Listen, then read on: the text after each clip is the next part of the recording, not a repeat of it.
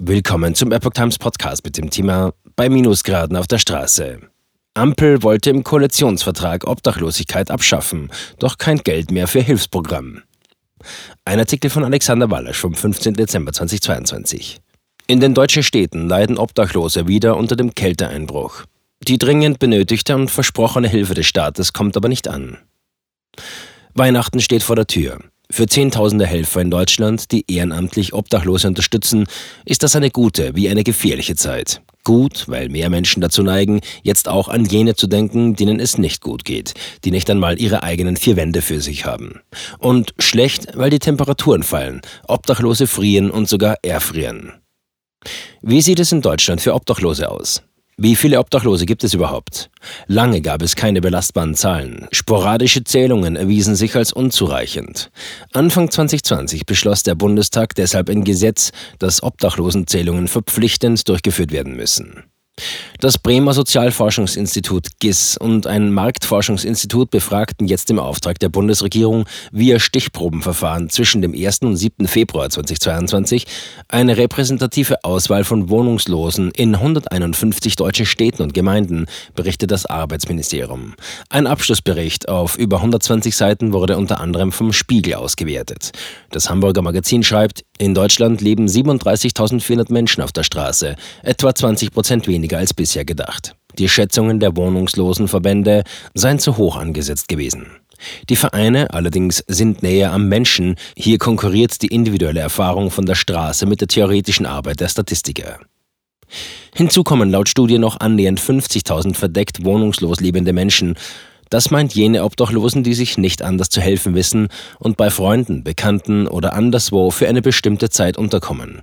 Insbesondere Frauen müssen dafür mitunter entwürdigende Gegenleistungen erbringen, um in höchster Not und Kälte nicht auf der Straße übernachten zu müssen.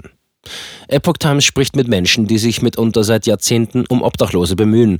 Der Vorsitzende einer Obdachlosenhilfe aus Hannover erklärt, er sei dringend auf Spenden angewiesen. Von der 5-Minuten-Terrine bis zur Dose könne gern alles abgegeben werden, vieles werde benötigt. In Hannover erreichen wir Mario Cordes, den Vorsitzenden der Obdachlosenhilfe. Früher hat die Hilfe 400, 500 Obdachlose versorgt, jetzt sind es weit über 1000. Die Hauptproblematik sieht der Vorsitzende bei sich in Hannover aktuell in der Gesundheitsversorgung.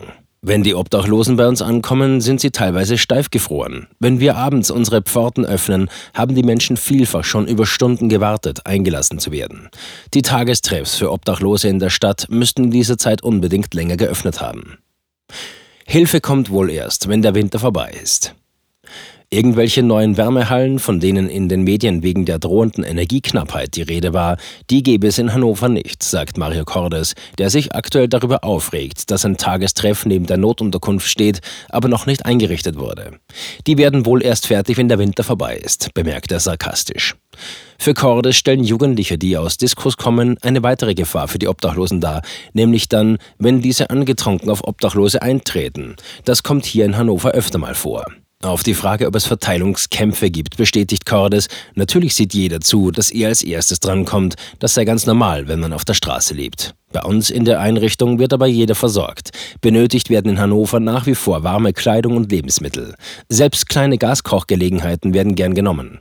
Lebensmittel seien zwar da, aber nicht mehr im gleichen Maße wie früher. Jede Spende direkt an das Café Mensch in der Podbielski Straße 102 in Hannover sei willkommen. Die spezielle Obdachlosensituation in Berlin schildert Marcel Lute, früherer Abgeordneter und Gewerkschaftsgründer, gegenüber Epoch Times so.